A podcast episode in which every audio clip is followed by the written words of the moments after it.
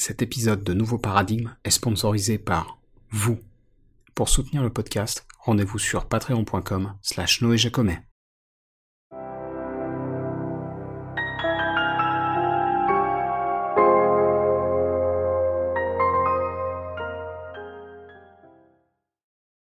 Salut à toutes et à tous, je m'appelle Noé Jacomet, je suis le créateur de Nouveau Paradigme, le podcast qui explore les différents courants de pensée qui parcourent notre société, sans tabou et sans préjugés. Alors aujourd'hui, je reçois Florent Guignard. Florent est cofondateur d'un journal qui s'appelle Le Dranche, pour droite, centre, gauche. C'est un média d'opinion un peu particulier puisqu'il donne la parole à des experts sur des sujets donnés, mais sur un format contradictoire, euh, vu que les intervenants défendent toujours des positions opposées. J'en dis pas beaucoup plus là-dessus parce que vous allez voir qu'on va y revenir ensemble. Alors notre conversation d'aujourd'hui porte sur les sujets de l'engagement citoyen, du jugement majoritaire, du vote blanc, sur quelques considérations techniques aussi, puisqu'on parle un peu de civic tech, de blockchain et de vote en ligne. Vous allez voir qu'on va s'intéresser aussi aux réseaux sociaux, aux tendances qu'ils ont accentuées chez nous, notamment dans la construction de nos opinions. Et puis on va aussi se pencher sur ce qu'on pourrait appeler les règles du débat, pourquoi entendre des avis divergents, comment éviter ce qu'on appelle les bulles d'opinion, etc. Bref, tout un tas de questions qui sont essentielles pour, à mon sens, faire fonctionner une société. Et donc sans plus attendre, voici Florent Guignard. Alors Florent Guignard, merci d'avoir accepté mon invitation et bienvenue dans Nouveau Paradigme. Euh, merci à toi, bonjour. Avec plaisir. Euh, alors il y a plusieurs points euh, que je, voulais évoquer avec toi aujourd'hui. On va évidemment parler du journal que tu as fondé avec Antoine Dujardin, si je ne me trompe pas, donc le Dranche. Tout à fait. mais aussi de choses un peu plus techniques. on va, je pensais notamment au côté open source, open data, la civic tech, les questions liées aux algorithmes, aux fake news, etc.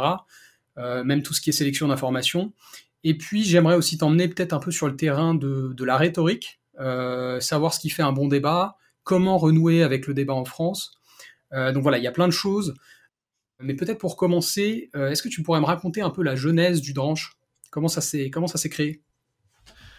Alors le Dranche s'est créé, il a commencé à naître dans, dans, dans nos têtes. En, je pense qu'on était en 2014 à l'époque. Euh, il y a une petite anecdote qu'on raconte souvent, et, mais qui a servi de déclencheur chez nous. C'était un, un, sondage qu'on avait lu sur le gaz de schiste. On demandait aux Français est-ce que vous êtes pour ou contre le gaz de schiste? Mhm. Et il y avait, euh, de mémoire, il y avait 80% de contre, il y avait 15% de pour, et il y avait seulement 5% d'indécis. Okay. Ce qui était très intéressant dans ce sondage, c'est qu'il y avait une deuxième question qui était est-ce que vous vous sentez capable d'expliquer ce que c'est? Ouais. Et là, il y avait que 14% des gens qui répondaient oui. Et donc ça, ça nous a vraiment amené à, à nous poser une question qui est finalement d'où viennent nos opinions et pourquoi est-ce qu'on a des opinions, quelle est la part euh, euh, d'a priori euh, dans nos opinions, ou est-ce que vraiment ça vient d'un raisonnement éclairé, logique, argumenté, etc.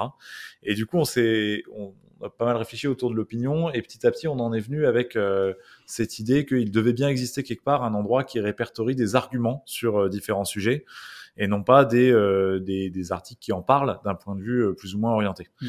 Et typiquement sur cette question du gaz de schiste, euh, parce qu'on a continué d'explorer euh, le sujet, et en fait on s'est rendu compte que on avait énormément de mal à trouver des personnes qui connaissent le sujet et qui expliquent quelle est leur position. C'est-à-dire qu'il y a beaucoup en fait d'articles de presse qui vont citer un ou plusieurs experts en disant bah, Jean-Michel expert est pour ou Jean-Michel expert est contre, hmm. etc. Mais finalement très peu qui vont leur donner la place d'argumenter, de développer un raisonnement logique. Hmm. Et ça, ça nous manquait. Et c'est vrai que quand on en trouvait, bah, c'était souvent sur des blogs, sur des vidéos, mais il y avait qu'un seul point de vue. Et effectivement, on a tous cette tendance-là, c'est-à-dire quand on entend quelqu'un, d'autant plus quelqu'un de pertinent qui connaît bien le sujet, parler de son point de vue pendant euh, une heure, bah, à la fin de cette heure, on a tendance à être d'accord avec lui. Hmm. Et du coup, il nous manquait terriblement ce côté de euh, bah, finalement une plateforme qui recense les, des, des, raisonnements pour et contre euh, certains sujets de société. On pensait que ça existerait, au moins sur Internet. Et euh, réalisant que ça n'existait pas, on a commencé petit à petit à, travailler au projet du Dranche. Ok, super. Très bien. Et euh, j'ai appris récemment, euh, je ne sais pas si c'est toujours vrai parce que je l'ai pas, c'était pas hyper sourcé, mais j'ai appris récemment que l'une des particularités du Dranche, c'est que vos contenus sont sous licence Creative Commons. Oui, tout à fait. Alors c'est quelque chose qu'il faudrait qu'on mette beaucoup plus en avant euh, parce qu'effectivement ça apparaît pas assez marqué sur le site à deux trois endroits, mais il faut un peu fouiller. Euh, nos contenus sont entièrement en, licence Creative Commons. Alors il y a plusieurs raisons à ça. Alors attends, euh, deux, secondes. Peut-être, est-ce que tu peux expliquer un peu ce que c'est Creative Commons pour éventuellement les gens qui connaîtraient pas? Oui, expliquer ce que c'est Creative Commons et expliquer du coup ce qu'est le branche véritablement. Oui, ça, ça je l'aurais fait. Enfin, T'inquiète pas. On, peut, en reparler si tu veux, mais ce sera fait dans la Ça marche. Alors Creative Commons, effectivement, c'est une licence qui, euh, qui permet bah, tout simplement de, réutiliser, de redistribuer euh, un contenu qui a été produit euh, sous certaines conditions, puisqu'il y a différents types de licences. Euh, il y a des contenus qui sont modifiables ou pas, certains pour un usage commercial, pas commercial, etc. Euh, nous, la seule restriction qu'on impose sur le contenu, enfin, il y a deux restrictions, c'est-à-dire qu'il faut, euh, on impose de citer la source, ça mm. nous semble essentiel, et on impose, et ça c'est propre au fait que, bah, en fait, c'est des intervenants extérieurs qui du coup développent un raisonnement, c'est-à-dire qu'on impose la non-modification des propos qui ont été tenus pour le branche. Euh, ce qui est assez logique, effectivement, on voudrait pas que quelqu'un bah, puisse se permettre en fait de modifier une, la tribune d'un des deux intervenants et de le, republier sous ce même nom. Donc voilà, donc ça c'est les deux les deux limites. Mais effectivement, euh, c'était essentiel pour nous de, de, permettre ça. Déjà parce que euh, les personnes qui écrivent pour nous sont des personnes de, alors de divers horizons, mais sont pas rémunérées. Euh, souvent parce que ça aurait été trop compliqué ou que c'était pas possible ou euh, puis parce que aussi traditionnellement les, les, personnes qui écrivent des tribunes dans les médias sont pas rémunérées mmh. mais du coup c'était un peu aussi une manière de rendre l'appareil c'est-à-dire bah, en fait les les personnes effectivement écrivent de manière non rémunérée et on leur demande du coup de publier ça sous licence Creative Commons. Donc nous déjà on redistribue en fait ce qu'elles nous écrivent euh, sous cette licence-là et du coup ça nous paraissait logique de permettre à d'autres euh, de redistribuer, republier ce contenu euh, sous cette même licence. Euh, il y a une deuxième logique effectivement, c'est que surtout sur le site internet, notre site internet il est entièrement gratuit. Il n'y a pas de publicité dessus, il n'y a pas de restriction d'accès, etc. Donc on ne fait pas aujourd'hui, on n'est pas dans une logique de on va faire payer des gens pour du contenu. On estime que c'est des, on traite des sujets euh, sociétaux qu'on estime importants pour la société, qui peuvent être importants pour euh, faire un choix euh, d'engagement, un choix de vote, un choix, etc. Et donc en fait, on, ça nous semble important qu'un maximum de monde ait accès à ce contenu. Et c'est aussi pour ça qu'on voulait un contenu qui soit ben, librement accessible, euh, facile à, à, lire, à consommer, à comprendre et librement redistribuable. Et notamment aujourd'hui, c'est ce qui permet au contenu d'Orange d'être beaucoup réutilisé euh, notamment dans des manuels scolaires. Il y a une dizaine de manuels scolaires qui nous utilisent, ou par des profs euh, pour des ateliers pédagogiques, ou par des associations pour de l'éducation aux médias, des choses comme ça. Ok, super. Super. Et donc, euh, donc ouais, le, le, dranche, le nom, ça vient de droite, centre, gauche, d'accord. Et comment, comment, parce que du coup, on va effectivement en reparler un peu pour ceux qui connaîtraient pas. Comment tu, comment tu pitches brièvement l'idée? Le dranche, en fait, c'est un journal où pour chaque sujet d'actualité, vous allez pouvoir trouver deux personnes qui sont légitimes, compétentes et engagées, qui vont défendre le pour et le contre. Le but étant, le but est double. Euh, le but étant que, en lisant le pour et le contre, déjà vous fassiez votre opinion, euh, si vous en avez pas encore, ou que vous l'enrichissiez si vous en avez déjà une. Euh, ça, c'est le premier but. C'est-à-dire, effectivement, on a, identifié que la, construction de l'opinion était clé dans l'engagement, tout type d'engagement politique, citoyen, associatif. Euh. Donc c'est aider les gens à construire leur opinion pour qu'ils puissent les mettre en pratique dans la, dans la vie de tous les jours.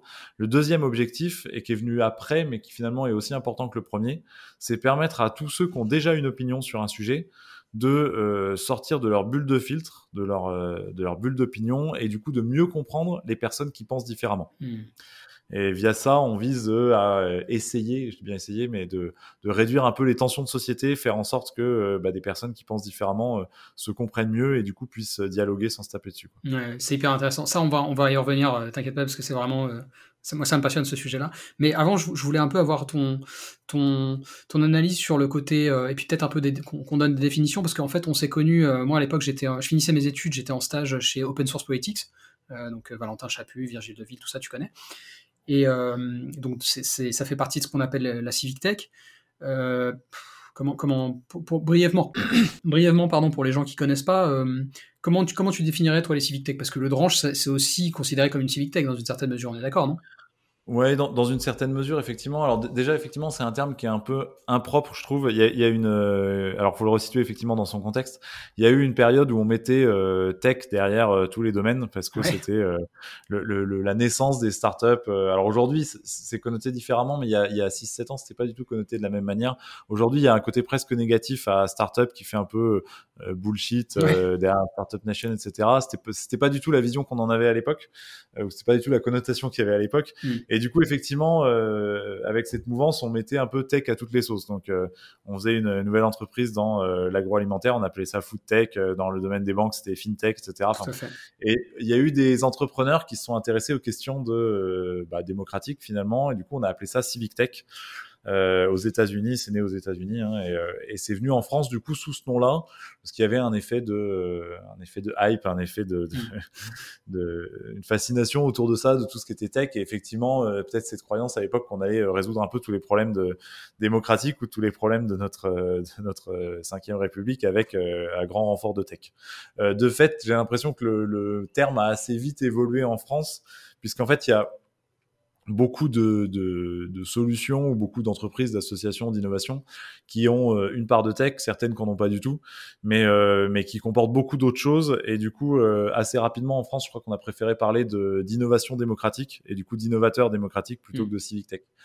cela dit, effectivement, le, le, le, terme vient de là. Donc aujourd'hui, il y a un peu une, une, confusion ou en tout cas une assimilation entre les deux termes. C'est-à-dire qu'on a tendance à, à souvent à dire euh, que c'est équivalent la civic tech et l'innovation démocratique. Euh, de fait, nous, on se place beaucoup plus dans euh, l'innovation démocratique, c'est-à-dire si vraiment on veut faire attention au terme, le Dranche est plus une, une entreprise de l'innovation démocratique que de la civic tech, parce mm. qu'en fait, la dimension tech du Dranche, elle est assez faible. on est un média, on est un journal en ligne, certes, mais aussi en version papier, et du coup, on n'est pas, on n'est pas véritablement tech. Mais effectivement, voilà un peu d'où vient le terme et pourquoi est-ce qu'on a parlé de, de, de, civic tech? De fait, il y a quand même des startups qui étaient très tech et euh, et qui sont un peu imposés dans, euh, certains usages. Euh, notamment, il y a deux usages dans lesquels c'est encore beaucoup utilisé. Ça va être tous les usages des pétitions en ligne et des consultations en ligne. Hmm. Ok. Et on a parlé un peu de, bah, la licence Creative Commons qui permet justement de, partager, évidemment en citant les sources, les contenus du Drange. tout ça, ça fait partie un peu de, ce qu'on appelle l'open source. Est-ce que tu pouvais définir un peu ce côté-là aussi de, bah, certaines civic tech? Alors complètement, en fait, il y, a, un vrai enjeu euh, autour de deux notions qui sont euh, l'open source et l'open data. Euh, qui sont pour moi un peu à, séparer aussi. L'open source, effectivement, c'est de publier en fait le, Enfin, je, je suis pas spécialiste du sujet, donc j'espère ne pas faire trop d'approximations. Mais c'est effectivement de rendre accessible et notamment librement modifiable et redistribuable tous les codes sources, notamment et notamment les algorithmes qui qui font fonctionner en fait pas mal de bah, de plateformes, d'outils, de, logiciels, etc. Euh, ce qui permet à la fois, euh, ça a un double avantage, ça permet à la fois de comprendre, de, que tout le monde puisse comprendre comment ça fonctionne, euh, et notamment plus il y a des algorithmes complexes ou en tout cas euh, dont l'impact est important et plus effectivement ça peut avoir une importance cruciale de comprendre comment fonctionne l'algorithme ou de pouvoir en tout cas avoir un droit de, regard dessus. Ça permet aussi, et ça c'est un deuxième avantage, à euh, n'importe quelle euh, institution, pouvoir public, collectivité, de reprendre ce code à son compte et du coup de s'en servir, de le modifier, de l'adapter à ses usages gratuitement. Ça, c'est les avantages. Ça a aussi l'inconvénient, et c'est des débats qui ont beaucoup traversé les milieux euh, démocratie ouverte, euh, open source politics, etc. Que ça a aussi l'inconvénient euh, bah, du modèle de financement. C'est-à-dire qu'effectivement, un contenu open source, il y a deux, deux modèles économiques un peu. Il y a le modèle économique derrière les logiciels privés, notamment c'est le modèle économique des licences, c'est-à-dire effectivement vendre euh, à des collectivités une licence à l'usage, une licence récurrente. Et ça, c'est un modèle qui a été, euh, qui c'est un peu érigé en modèle roi, notamment dans le milieu de la tech, parce que c'est des paiements récurrents, que ça permet de vivre assez confortablement et du coup de, ben, d'allouer énormément de ressources à des développeurs, au développement de nouveaux modules, etc. Mmh. Et donc ça, effectivement, ça a été, ça a été gros débat euh, énormément euh, dans, les civic tech, puisque effectivement la France, je pense que ça, ne pas me tromper en disant que ça a assez peu changé, c'est-à-dire qu'effectivement la France finançant assez peu en fait euh, le développement web euh, d'outils open source ou en tout cas des outils qui seraient nécessaires à la, à la démocratie. Du coup, on, s'est retrouvé avec beaucoup d'entrepreneurs euh, ou d'innovateurs démocratiques qui devaient trouver d'autres modèles pour fonctionner, qui ne pouvaient pas reposer que sur les, les financements publics pour euh, bah, finalement pour créer ça, et qui du coup se sont mis effectivement à faire des logiciels sous licence privée, sous licence propriétaire. Et ça, effectivement, ça a été la source de très nombreux débats. Euh, qui sont d'ailleurs très intéressants à, à, explorer et à explorer les arguments. Euh, mais voilà, effectivement, c'est un peu les, les, différences fondamentales. Donc ça, c'est pour l'open source. Et il y a l'open data, qui est effectivement, euh, pareil, il y a, il y a plusieurs facettes à l'open data. Il y a effectivement l'open data, c'est-à-dire tout ce qui est produit, ce qui va être produit par l'État. Dans quelle mesure les données, les jeux de données qui sont produits par l'État ou par les collectivités vont être accessibles, réutilisables, explorables, etc., bien formatés.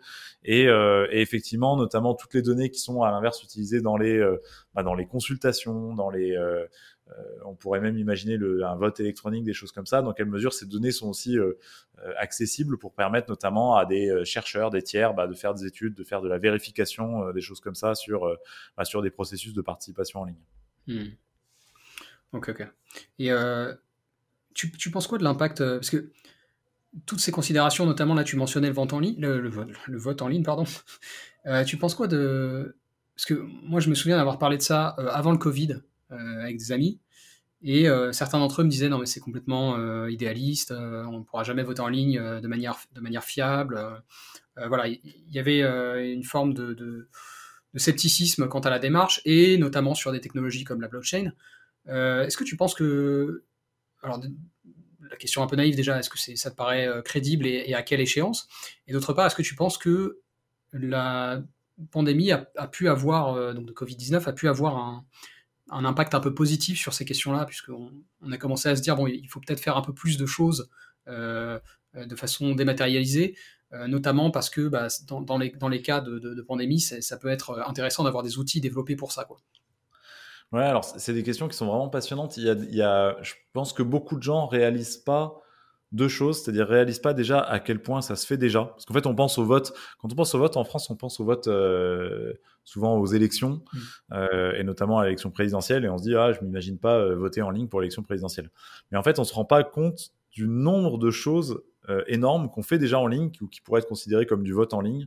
Euh, les pétitions, les pétitions, euh, c'est presque du vote en ligne. On va compter un nombre de voix à une pétition. et c'est un chiffre qui va être ressorti dans les médias, voire pour faire pression sur des pouvoirs publics, etc. C'est déjà quasiment une sorte de vote en ligne. On va faire énormément de choses en ligne où en fait on a besoin d'une euh, vérification très forte de l'identité. C'est-à-dire qu'on va engager notre responsabilité sur énormément de choses qu'on fait en ligne. Je pense aux impôts, par exemple. Il y a tout un tas de démarches, notamment administratives, qu'on fait en ligne et qui finalement seraient peut-être beaucoup plus engageantes euh, à titre euh, individuel que du vote en ligne, par exemple. Mmh. Euh, donc ça, effectivement, déjà, je pense que beaucoup de gens réalisent pas ça. C'est-à-dire le nombre de trucs qu'on fait en ligne et qui en fait ont un impact déjà important euh, aujourd'hui et peut-être bien plus important que le vote. Euh, il y a aussi le fait des expérimentations qui ont été menées, et je pense notamment à tout ce qui avait été nommé, mené autour de la primaire.org euh, dans les élections de 2017 qui avait fait un vote effectivement euh, sécurisé par la blockchain. Euh, et donc ça, c'était en 2017, donc c'était déjà il y a quatre ans, et ça a fonctionné très bien. C'est-à-dire qu'effectivement, vous couplez un vote comme ça, sécurisé sur la blockchain, avec une vérification d'identité type ce qui existe autour de France Connect, et vous avez déjà quelque chose de pas parfaitement sécurisé, je pense, hein, mais de, de relativement fiable pour permettre du vote en ligne. Et effectivement, aujourd'hui, il y a des méthodes, notamment par webcam, avec une carte d'identité, des choses comme ça, qui permettent la vérification d'identité en ligne. Euh, si vous couplez ça avec un vote pour la blockchain, euh, le, le, défi, il n'est pas tant technique que, que un défi de changement de mentalité. Hmm. L'autre question qui existe, c'est effectivement, et ça, c'est presque un débat philosophique, c'est euh, la question de la confiance, et notamment de la perception de la confiance. C'est-à-dire effectivement ce qui fait aujourd'hui qu'on a une démocratie qui ou une société qui fonctionne, même si elle fonctionne pas forcément très bien, mais en tout cas qui fait qu'elle fonctionne, c'est euh, euh, le fait que finalement on soit tous d'accord sur l'acceptation de la règle et que euh, ça nous paraisse assez assez sensé. On le voit notamment, on, en parlait parce que la primaire.org a essayé notamment de mener la question du vote majoritaire, du vote par jugement majoritaire. Euh, qui est un vote qui est beaucoup plus euh, à la fois logique et beaucoup plus juste que les méthodes qui sont faites en ce moment, euh, mais qui a l'inconvénient que, en fait, si on change de méthode de vote, il faut se remettre d'accord collectivement sur le fait que cette forme de vote est juste et qu'un grand nombre de personnes l'acceptent comme juste. Or, ça c'est pareil, je pense qu'on se rend pas forcément compte à quel point la, la légitimité de la majorité est ancrée profondément dans nos existences. C'est-à-dire que que ce soit en famille, entre copains, entre je sais pas quoi, si on prend une décision, qu'on vote et qu'il y a une majorité qui se dégage pour une solution, en fait, c'est quelque chose qui a une légitimité écrasante euh, au sein d'à peu près n'importe quel cercle. Alors oui, mais euh, c'est marrant parce que justement, j'ai déjà fait l'expérience, moi, de faire du, vote, euh, jugement majoritaire. enfin du, vote, pardon, oui c'est ça, avec des amis, justement de faire des, des, tableurs, tu vois, pour faire voter les gens en disant, bon, bah, c'est quoi ton option A, c'est quoi ton option B, C, D, et, euh, et au contraire, là, euh, c'était. Euh, alors après, évidemment, il faut que les gens jouent le jeu et qu'ils acceptent la règle dès le départ, mais le consensus était beaucoup plus fort parce que finalement, la, solution, c'était vraiment bah, le compromis idéal, puisque c'était. Voilà, tout le monde n'était pas forcément contenté au sens où leur premier choix n'avait pas forcément été celui qui avait été privilégié, mais ils, se retrouvaient vachement plus dans le, dans le choix final parce que bah, c'était euh, en termes hiérarchiques, c'était quand même euh, assez proche de leurs valeurs, tu vois. Alors que finalement, aujourd'hui, quand même, justement, tu disais, euh, notre démocratie fonctionne et en même temps, elle fonctionne pas forcément super bien. C'est vrai que on a vu à travers des mouvements comme les Gilets jaunes, par exemple, qu'il y avait quand même, je veux dire, une, défiance profonde de, envers nos institutions, envers notre gouvernement, de la part de, j'allais dire des classes populaires, mais c'est plus large que ça en vrai. Euh, et, je pense que c'est aussi lié justement à cette, euh, ce, que tu évoques, c'est-à-dire qu'en fait c'est ce qu'appelait Tocqueville euh, la tyrannie de la majorité, c'est-à-dire que finalement là il n'y a, aucun compromis. C'est la solution qui est privilégiée, c'est celle qui a le plus de, voix, et, et c'est pas forcément, il n'y a pas de compromis quoi. Alors, je suis entièrement d'accord et à, titre personnel, moi, je suis un, fervent défenseur du, vote, du vote par jugement majoritaire. Je pense qu'effectivement, il est beaucoup plus juste, il est beaucoup plus puissant, mais ça demande quand même un changement de mentalité. C'est-à-dire qu'effectivement, et notamment euh, si vous imaginez une, élection euh, serrée, au jugement majoritaire, c'est-à-dire effectivement qui se joue à euh, quelques appréciations près. Euh, le, le, alors le système n'est pas hyper complexe parce que je pense qu'il se comprend très bien, mmh. mais il demande quand même un peu de pédagogie et surtout ça constitue un changement. Et je pense qu'il ne faut pas sous-estimer le, la résistance au changement qu'il peut y avoir surtout en se rendant compte que en fait euh, avec un système différent euh, ou avec l'ancien système tel ou tel aurait pu gagner ou je sais pas quoi et ça en fait je pense qu'il y, y, a quelque chose qui est euh, tout changement de société c'est-à-dire quand, quand, quand, un grand groupe de personnes est d'accord sur un truc, euh, un changement euh, qui en fait peut entraîner une scission ou en tout cas une, une, désadhésion aussi. Alors peut-être pas de la même partie de la population, mais en tout cas d'une autre partie de la population euh, à ce système-là et, euh, et aussi de, de, nombreuses critiques. Et ça, je pense que effectivement, comme tu dis dans le dans un contexte de, défiance assez forte, euh, c'est quelque chose euh, qui peut potentiellement être problématique. Après, effectivement, moi, à long terme, je suis entièrement convaincu que le, vote par jugement majoritaire est à la fois plus juste et plus logique, c'est-à-dire qu'il permet une meilleure expression justement des opinions, il permet de faire beaucoup plus de choses. Euh, notamment, on peut imaginer un pouvoir révocateur en cas d'opinion euh, euh, défavorable, majoritaire, etc. Donc, il, permet de faire vraiment beaucoup plus de choses. Mais je pense qu'en fait, il y a tellement de paramètres qui peuvent qu'il va falloir aussi décider et sur lesquels se mettre d'accord. C'est-à-dire effectivement, bah, combien il peut y avoir combien il peut y avoir de candidats, parce que du coup, ça permet de juger, voter pour plus de candidats, mais mmh. Combien on limite les candidatures. Euh, finalement, combien, même un truc tout bête, mais combien de mentions on met? Est-ce qu'il faut qu'il y en ait 5 Est-ce qu'il faut qu'il y en ait 3 Est-ce qu'il faut qu'il y en ait 10 mmh. Et ça, en fait, c'est tout un tas de, détails techniques, mais qui, en fait, sont pas des, sont pas des lieux communs. Le lieu commun euh, qu'on partage depuis, euh, bah, en fait, un, paquet de, un paquet de, de siècles quasiment, c'est aujourd'hui, si vous êtes 40 euh, et qu'il y en a 21 qui sont d'accord pour faire un truc, et ben en fait ça emporte quand même ça a une, source de légitimité parce que on a tous été habitués à fonctionner par ce système depuis très longtemps. Hmm. Et ça c'est vrai que c'est une forme de poids de l'habitude, c'est-à-dire que c'est pas un argument en soi, c'est pas le truc le plus logique, mais c'est euh, une légitimité qui est très ancrée c'est-à-dire que finalement, euh, celui qui a une voix de plus que l'autre, bah, en fait, c'est, euh, c'est, ça a beaucoup de poids. Et c'est vrai que le deuxième, et c'est ce que je disais, c'est presque la question philosophique derrière le vote électronique, c'est, euh, c'est, c'est assez lié. C'est en fait tous les doutes qu'il peut y avoir sur la légitimité euh, d'une élection. C'est-à-dire que quelque part, alors on peut faire du vote par jugement majoritaire euh, en, en, version papier, hein, ça se fait très bien. Mais c'est vrai qu'effectivement, le, le côté de euh, il y a un bulletin papier, euh, on le voit, c'est vérifiable, on peut les recompter, etc. C'est quelque chose qui est très puissant et notamment euh, je pense qu'on est une, population euh, qui est pas forcément très éduquée à, euh, qui a pas forcément beaucoup de connaissances techniques dans le monde du numérique, avec tout en plus le bruit de fond qu'on peut entendre sur les tentatives d'ingérence, hacking, piratage, etc. le vote électronique aurait ce gros défaut de de, de la suspicion. Hmm. Euh, et ça, je pense que notamment aujourd'hui, c'est quelque chose qui est, euh, qui est, qui est, à ne pas sous-estimer, c'est-à-dire effectivement la suspicion que peut engendrer euh, une élection qui se ferait par vote électronique sur lequel en tout cas dans l'imaginaire des gens, c'est moins facilement traçable, euh, vérifiable, recomptable, etc. Mmh. Euh, ça, mais après, effectivement, par contre, et notamment si on, si on milite pour une, une démocratie, une société plus démocratique, euh, je pense qu'il faut qu'on sorte aussi du paradigme du vote euh, uniquement pour les élections et du vote uniquement pour les cinq ans, tous les cinq ans. C'est-à-dire qu'effectivement, euh, le vote en ligne, en fait, si on multipliait les occasions de voter, euh, sur des votations citoyennes type ce qui se fait en Suisse, sur euh, des consultations, sur euh, des référendums locaux, sur des budgets mmh. participatifs, sur des choses comme ça.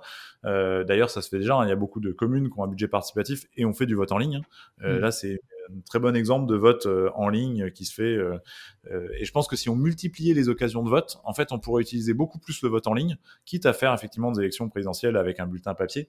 Mais on pourrait faire du vote en ligne pour plein d'élections et on aurait une, société beaucoup plus démocratique où quelque part on pourrait être amené à voter euh, deux, trois fois par semaine sur tout un tas de différentes thématiques euh, euh, de budget, de thématiques locales, de référendums locaux, de votations citoyennes, etc., etc. Et ça, je pense qu'il y a un vrai avenir du coup de ce côté-là. Hmm. complètement d'accord. Et euh, j'avais pas prévu de parler de ça, mais tu, m'y as fait penser. C'est quoi ton analyse de, de la façon dont on considère le vote blanc à l'heure actuelle en France?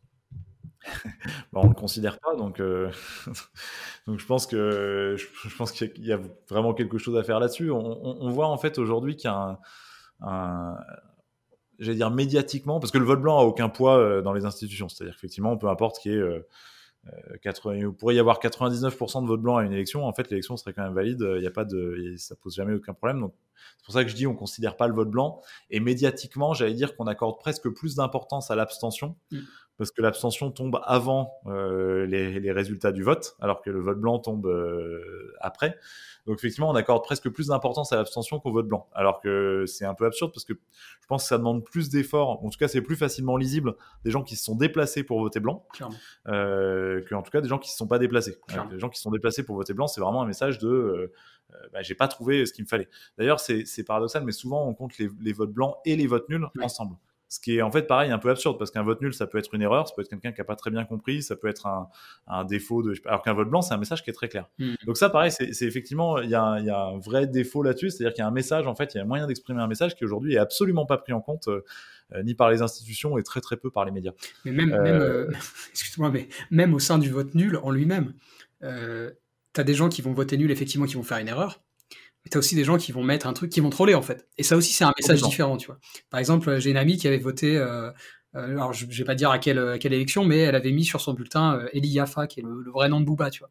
Euh, et donc ça, c'était une manière de dire finalement comme un vote blanc. En fait, j'ai pas trouvé euh, de solution qui me plaise, donc je, je mets quelque chose, voilà, d'un peu provocateur. et voilà, et donc même là, alors après, il n'y a pas de solution forcément sur le vote nul, et c'est peut-être à chacun de, de, dire, bon, bah, je vais voter blanc, mais c'est vrai que la distinction que tu fais est hyper importante. Mais ça, pareil, c'est un, un, débat qu'on a traité dans le dranche, donc j'invite les, les, auditeurs à aller le lire, mais sur le vote blanc, sur la prise en considération du vote blanc, euh, on retrouve les mêmes logiques derrière, derrière, euh, d'ailleurs derrière le jugement majoritaire. Hein. C'est en fait d'attribuer un pouvoir euh, révocateur à ce vote blanc. C'est-à-dire qu'on pourrait très bien imaginer en disant que bah, si finalement il y avait euh, une majorité, ça pourrait être une majorité par exemple, ou un seuil limite ou un, de vote blanc, bah, en fait que ça, euh, que ça soit un message clair de désaveu des candidats et que du coup on réorganise une élection avec euh, d'autres candidats. Ça c'est quelque chose qui est très facilement faisable, euh, qui est facile à comprendre et qui donnerait un pouvoir au vote blanc. Mais ça pose effectivement toute la question des, institutions. Il y a des risques de blocage, c'est certain, mais ça pose effectivement toute la question des institutions et, en fait du, de, la nécessité de rénover les institutions. Quoi. Hmm. Ok. Ok. Euh, super. Alors, bah, du coup, je voulais, euh, comme je t'ai dit, je, pour rester un tout petit peu encore sur la tech, je voulais qu'on parle un petit peu justement de. on va venir au bulle d'opinion, mais avant ça, je voulais qu'on parle justement de l'aspect peut-être un peu plus technique, euh, notamment sur les réseaux sociaux, les algorithmes.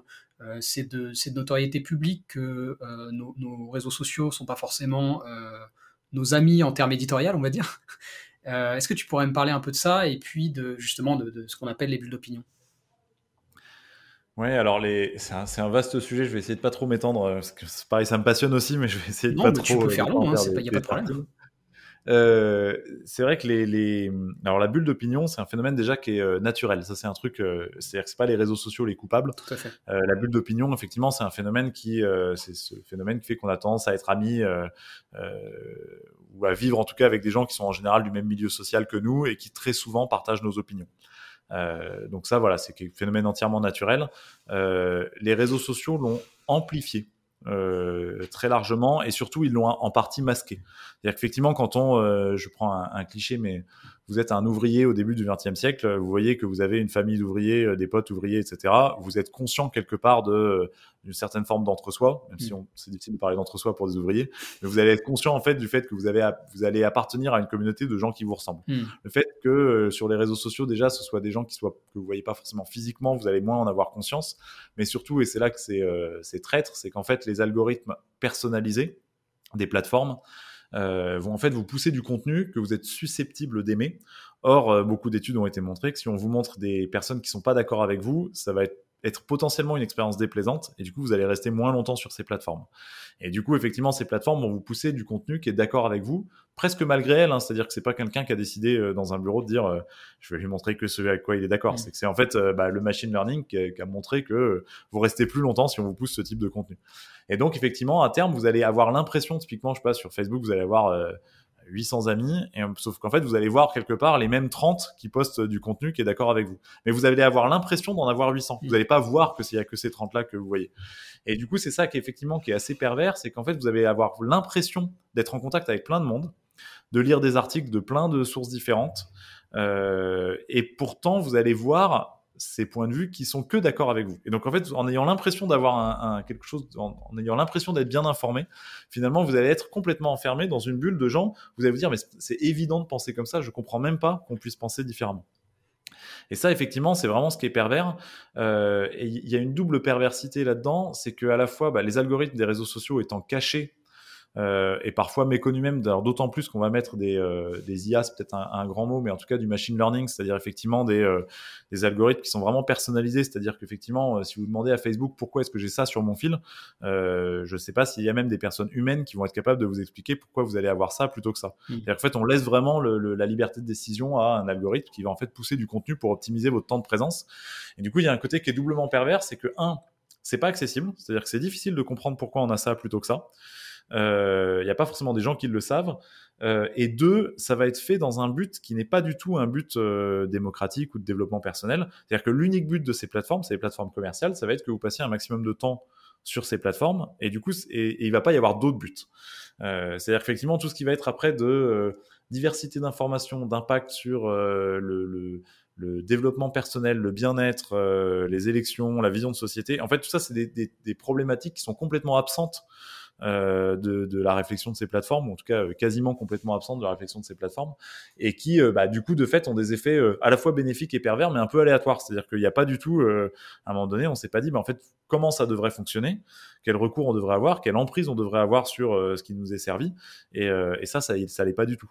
Alors qu'effectivement, sur beaucoup de choses de, j'allais dire, de la vie réelle, euh, je sais pas, les kiosques, les affiches électorales, les choses comme ça. en fait, c'est quelque chose qui a été mûrement réfléchi il y a des défauts aussi, hein, mais en tout cas, ce qui fait l'objet de lois, de, règles, de, qui est mûrement réfléchi. Il y a des règles d'équité, il y a des règles. Alors qu'effectivement, sur Internet, on a l'impression que c'est open bar. On a tout laissé ça à des algorithmes euh, qui sont, euh, qui appartiennent à des sociétés commerciales, en plus basées à l'étranger, etc. Et c'est une espèce de, euh, grand gloubi-boulga. Et, et, finalement, ça, ça, pose énormément de problèmes.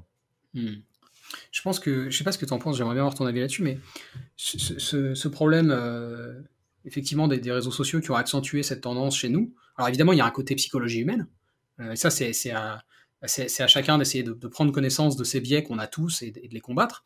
Mais il y a aussi un problème, à mon avis, qui est lié euh, au modèle économique de ces plateformes. dans le sens où beaucoup d'entre elles reposent sur la pub. Et c'est ça qui fait qu'elles ont besoin de nous maintenir le plus longtemps possible sur les plateformes, en fait. Et, du coup, ouais, je me demandais ce que tu pensais de ça. Est-ce que, est-ce que la solution, c'est parce que je te donne mon exemple à moi, par exemple, ce podcast, il est, il est, il est pas, euh, il sera jamais monétisé, euh, si ce n'est par le financement, par, le biais du financement participatif, parce que je suis sur Patreon. Euh, et, je pense que le fait d'avoir recours à ça, c'est-à-dire d'être d'être soutenu par tes auditeurs ou, tes spectateurs, enfin peu importe, c'est un bon moyen de se garantir une, forme de préservation de ce type de problématique. Et voilà, donc je, voulais avoir ton avis sur ça. Est-ce que, est que finalement c'est aussi le, modèle publicitaire qui a une part de responsabilité dans ce, dans ce problème? Je, suis entièrement d'accord. Hein. Il, y a, autant en France on dit beaucoup euh, euh, la fin justifie les moyens, autant il y a un proverbe euh, anglo-saxon qui dit les moyens préfigurent la fin. Et en fait, moi, je crois beaucoup en ça. C'est-à-dire qu'effectivement, c'est les règles du jeu qui définissent quelque part ce qui va se passer. c'est aussi le, pour ça qu'on a choisi Audranche, euh, un peu comme toi, mais de pas mettre de pub mm. sur le site, parce qu'on voulait pas être rentré dans cette course de on a de la pub, donc il faut qu'il y ait un maximum de gens qui viennent. Donc on va être tenté de faire des trucs, y compris euh, euh, pas forcément toujours éthiques, etc., pour faire venir des gens sur le site, etc., etc. Donc on a fait le choix de pas mettre de pub sur le site. Euh, donc on se prive quelque part d'une source de revenus pour pas tomber justement dans cet engrenage. Et, c'est ce qui fait aussi que bah, derrière, on a toujours le choix de, bah, de publier moins d'articles si en fait on trouve que c'est moins pertinent, de pas publier un débat si on trouve que c'est pas enrichissant pour les lecteurs, etc. Mais parce qu'on s'est mis effectivement dans une situation, euh, alors pareil, on, on, vit beaucoup de l'abonnement. Euh, qu'on laisse d'ailleurs à prix libre effectivement pour les euh, pour les lecteurs. Donc ça c'est euh, euh, qu'il y a une grosse part de soutien dans l'abonnement aux branches. Et donc effectivement c'est pour ça qu'on fait ça parce que parce que on s'est dit bah en fait si avec ces règles là ça nous incitera à produire un contenu de qualité. Et ça je crois beaucoup à ça effectivement. C'est certain qu'effectivement le modèle publicitaire qui du coup euh, corrèle les revenus au temps passé sur un site ou sur une plateforme, bah, incite forcément ces plateformes à faire à, faire ce, à, adopter ce genre de méthode. Et ça, effectivement, c'est quelque chose, notamment dans tous les débats qui sont autour de euh, Google, Facebook, euh, est-ce qu'il faut euh, mettre telle règle, est-ce qu'il faut contraindre, etc. Non, en fait, c'est le, de base, le, modèle de toute façon, il est, il est sur le temps passé. Et aujourd'hui, on sait qu'il y a une tech qui permet, en fait, la, psychologie humaine est trop simple entre guillemets, c'est-à-dire que les mécanismes d'intérêt, d'addiction, etc. Ils sont trop faciles à susciter. Hmm. on le voit, hein, le, temps passé sur les écrans a explosé, mais c'est quelque chose qui est trop simple. Il suffit de deux trois trucs, une notification, de doser un tout petit peu, et en fait, ça, on va tous réagir de la même manière. Notre cerveau est fait comme ça. On va être euh, en permanence euh, tenter de retourner vers ces plateformes. Et donc effectivement, aujourd'hui, euh, le, tant que le modèle sera sur le temps passé, ou qu'on n'aura pas d'outils vraiment très largement ancrés qui nous permettent de, bah, minuter, de définir, de, restreindre en fait le temps qu'on passe sur ces plateformes, on est foutu. Hmm. Donc je suis assez d'accord avec toi, effectivement. Pour moi, c'est les règles de base, c'est les règles du jeu de base qui sont, qui sont euh, faites de telle manière, effectivement, à ce que euh, bah, ça, pousse l'ensemble des plateformes à faire ça. Et si c'est pas celle-là, ça en sera d'autres, effectivement. Complètement. Mais euh, ouais, d'ailleurs, sur ce point-là, je voudrais insister, parce que je veux pas que les gens se méprennent, mais d'ailleurs, tu l'as dit, mais c'est évidemment pas des. C'est pas des considérations malsaines. Voilà, je veux pas qu'on tombe dans le, le, côté complot, machin. C'est pas des considérations malsaines qui poussent qui pousse les gens euh, qui travaillent dans, la tech à, produire des, plateformes comme ça. C'est une question, justement, c'est ce que tu disais, c'est qu'en fait, si tu mets un cadre vertueux, euh, les acteurs vont se comporter de manière vertueuse, en fait. je suis complètement d'accord avec cette analyse. Euh, mais, même, effectivement, on, parle beaucoup des GAFAM et, et, à juste titre, mais la télévision fonctionne exactement sur le même modèle. Et on a un temps d'écran moyen par jour par personne, qui est encore de 3h30, c'est-à-dire qu'en moyenne, un Français euh, passe 3h30 par jour devant la télévision. Euh, et, pour la même raison. On sait, euh, la télévision fonctionne exactement sur le même modèle, c'est-à-dire qu'effectivement, plus on va passer de temps devant la télévision, et plus les chaînes de télévision pourront vendre leur publicité chère, et c'est exactement le même modèle. Et finalement, c'est vrai qu'aujourd'hui, on dit beaucoup les GAFAM, etc. On oublie qu'en fait, la télé, qui a beaucoup plus de temps que ça, fonctionne exactement sur le même modèle.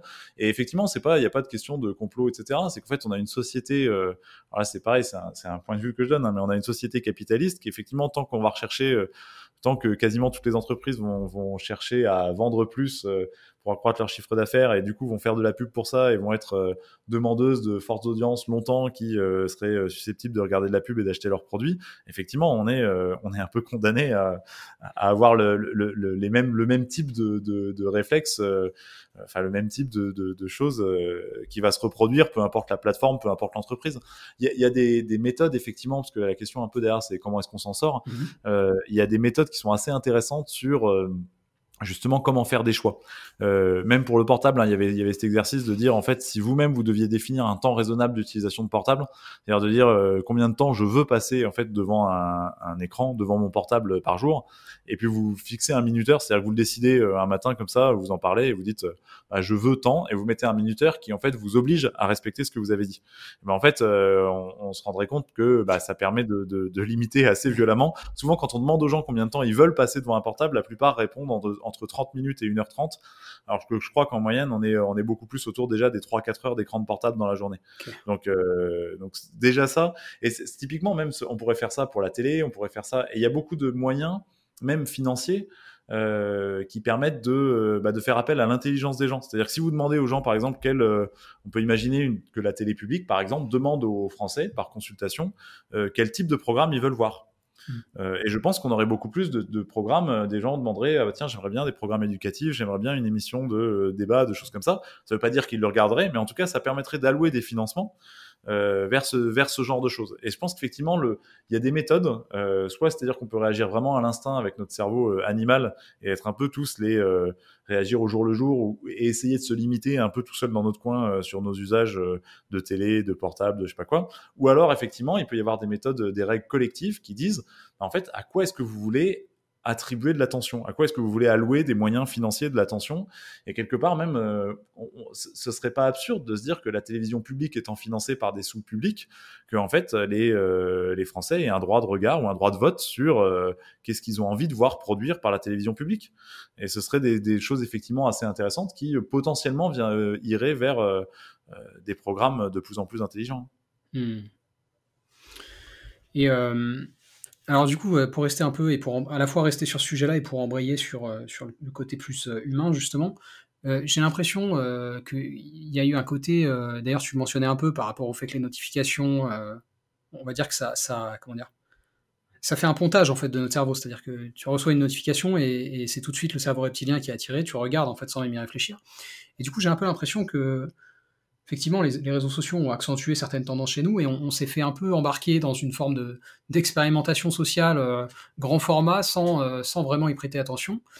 Et, souvent, quand, les gens parlent de sujets, ils mettent en avant une forme de. Notamment par rapport. Là, je pense aux, dynamiques un peu. Euh, comment dire antagonistiques qu'on peut, voir en ligne. Enfin, évidemment sur les plateaux télé aussi. Hein, il suffit de regarder chez Cyril Hanouna, par exemple. C'est, c'est pas toujours très serein. Euh, j'ai l'impression que les gens, euh, quand ils parlent de sujet, ils, mettent en avant une forme de, de comment dire, de lâcheté. Euh, tu vois, genre, bah, ils diraient pas ça si on était en face, parce que c'est quand même parfois des échanges qui sont vraiment tendus. Et j'ai l'impression, je ne sais pas ce que tu penses de ça, mais que les, émotions qu'on ressent, notamment quand il y a des débats vraiment euh, houleux en ligne comme ça, c'est assez analogue à ce qu'on peut ressentir derrière le volant de sa voiture, tu vois, quand tu es dans, dans, les, embouteillages, que ça avance pas, ou quand quelqu'un te fait une queue de poisson, etc. Euh, voilà, il y, a une espèce de, de rage complètement surréaliste qui s'empare de nous, et je dis nous parce que moi ça m'arrive de ressentir ça aussi, hein, euh, et je me demandais voilà ce que tu pensais de ça, comment, qu'est-ce qui suscite ça chez les gens? Ouais, alors je, pense qu'il y a deux effets conjugués, c'est très, euh, c'est très vrai ce que tu dis, et il y a pas mal d'études qui ont été faites sur le sujet. Euh, il y a effectivement déjà un côté, euh, la distance, ou en tout cas la barrière, alors que ce soit la barrière d'une voiture, l'analogie est très bien faite, ou la barrière d'un écran d'ordi ou de portable, ça, ça, crée une distance qui désinhibe. C'est-à-dire qu'effectivement, on est plus restreint, parce qu'on a quelque part, on n'a pas peur des conséquences de ce qu'on fait. Quand on s'énerve derrière son volant ou derrière son écran, et donc déjà il y a une forme de, effectivement ça désinhibe et donc on va être sentir plus libre ou en tout cas moins contraint de dire des choses qu'on n'aurait effectivement pas forcément dit en face. Hmm. Euh, il y a un deuxième paramètre qui joue et qui joue énormément, c'est qu'en fait les réseaux sociaux euh, nous font réagir, nous poussent à réagir avec nos émotions. Euh, et on le voit d'ailleurs dans les, les boutons Facebook, les boutons de réaction Facebook, c'est des boutons qui sont des émotions. Euh, alors c'est des, même des onomatopées, mais c'est waouh, le cœur. Euh, donc ça va être effectivement le euh, l'empathie, la colère, la peur, la surprise. Enfin, c'est vraiment des émotions. Mm. Et en fait, ça c'est très important parce que et encore une fois, on réagit plus fortement aux émotions quand on est quand on a une émotion que quand on fait appel à notre cerveau logique. C'est-à-dire effectivement, s'il y avait des boutons, c'est intéressant, j'ai appris un truc, etc. C'est qu'il y en a un sur LinkedIn juste. Hein. Voilà, il y en a sur LinkedIn, effectivement. Alors c'est, mais c'est ce qui explique aussi qu'on n'a pas les mêmes types de réactions sur LinkedIn et sur Twitter, hein, par exemple, sur LinkedIn et sur Facebook. C'est-à-dire qu'effectivement, la manière dont le, la plateforme est conçue, en fait, euh, encore une fois, les, les, moyens préfigurent la fin. C'est-à-dire que la manière dont la plateforme est conçue mm. euh, va entraîner tel ou tel type de réaction. Un format court avec que des émotions et euh, les contenus les plus euh, réagis qui euh, sont mis en avant va produire forcément des émotions fortes. Et ça, pareil, il y a énormément d'études qui ont montré. En fait, il y a même euh, une étude qui a été faite en fonction du type d'émotion qui est euh, provoqué par un article, etc. On sait déjà le taux de réaction qu'il va y avoir.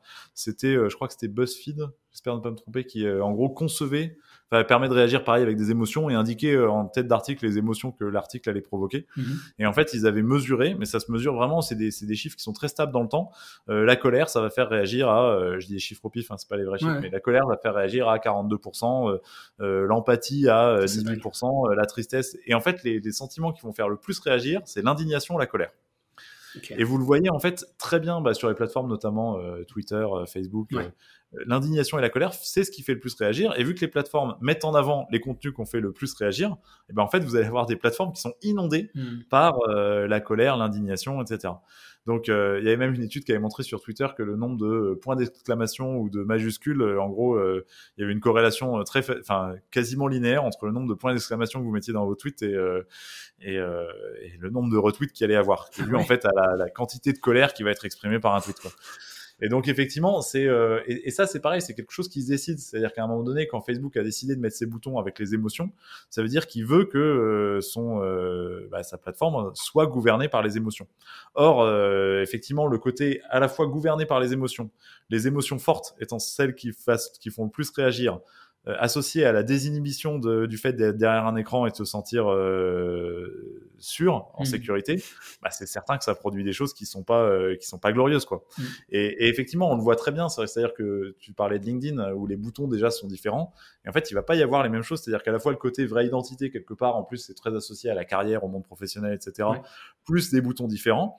Bah, en fait, fait qu'on va pas du tout avoir le même genre. Alors pourtant, c'est les mêmes personnes, souvent ont un compte euh, Twitter et un compte LinkedIn. Donc ça montre bien effectivement qu'en fait c'est euh, c'est vraiment les règles du jeu qui prédéterminent euh, ce qu'on va avoir. Le, gros problème aujourd'hui, et ça c'est très lié pareil à la structure capitalistique de ces entreprises, c'est qu'en fait, et d'ailleurs c'est assez marrant, on est très habitué en fait à des sociétés qui ont au moins une certaine part de démocratie. C'est-à-dire que quelque part, ça nous paraîtrait absurde que bah, d'avoir un roi de droit divin qui est le droit de, de, tout gouverner de génération en génération en France. Mm. Euh, ça nous paraîtrait absurde d'avoir une justice euh, opaque sur laquelle on n'est pas accès au procès, sur laquelle on puisse pas faire appel, etc. Donc ça, c'est ancré chez nous pour nos institutions. Et pour autant, pour les entreprises, alors tout ça tombe complètement. C'est-à-dire qu'effectivement, une entreprise, euh, elle est détenue par son fondateur, s'il s'est bien débrouillé, en tout cas la personne qui détient plus de 50% des parts, mm. à vie. C'est-à-dire qu'il a de compte à rendre à personne, il a le pouvoir de tout décider. Si vous détenez plus de 50% des parts d'une entreprise, vous avez le pouvoir de tout décider. Vous pouvez même la passer à vos enfants. Donc en fait, on a une entreprise qui est une structure fondamentalement monarchique. Hmm. Vous détenez plus de 50% du capital, vous avez le droit de décision sur tout ce qui se passe dans la boîte, et vous pouvez la passer à vos enfants, de père en fils, etc. Souvent des hommes. Euh, et pareil sur, les, sur le, la, question de la justice.